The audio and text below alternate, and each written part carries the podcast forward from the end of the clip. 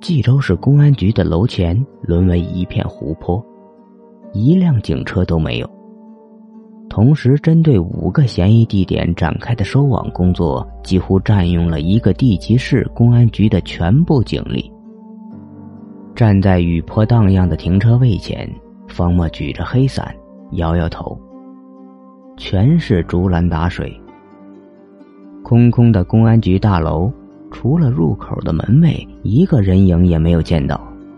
他摸摸口袋，想起手机被他留在了装有毒品的纸箱里，什么都做不了，只有等待。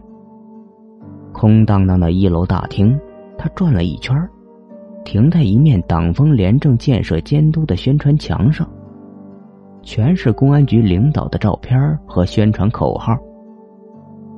段子明的照片在宣传栏最下面的一角。平时很少穿正装的段子明，在照片中也一眼一板的敬起礼。他心中感到一丝欣慰。段家兄弟终于走出一个像模像样的人物。才几年时光，就成了一个刑警大队的支队长。他顺着照片向上瞄去，接着看到了梁金华的照片，那个憨厚可掬的白胖男人。再过几年，段子明的照片便会贴在梁金华的这个位置上。再过几年，还要往上贴，往上贴，最后贴到，最后贴到最顶端的位置。你说是吧，子阳？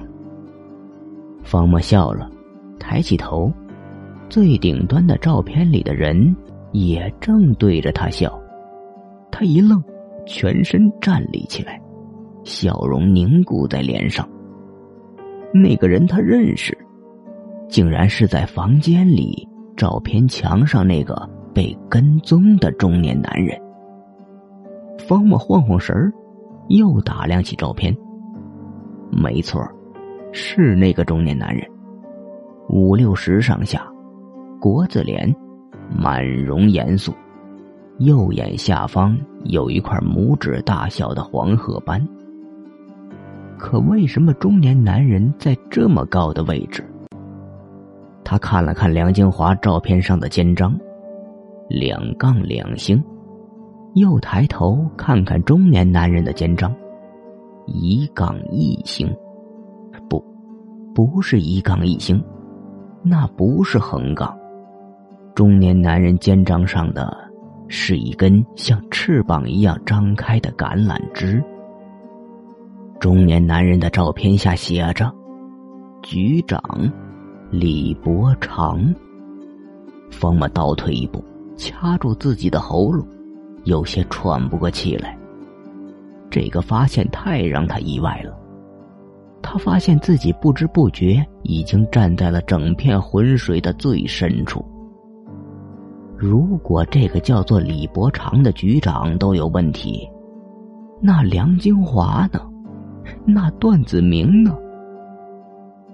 你就是方墨吧？背后传来一个男人的声音。方墨脑中劈下一道闪电，后颈瞬间被汗水打湿了。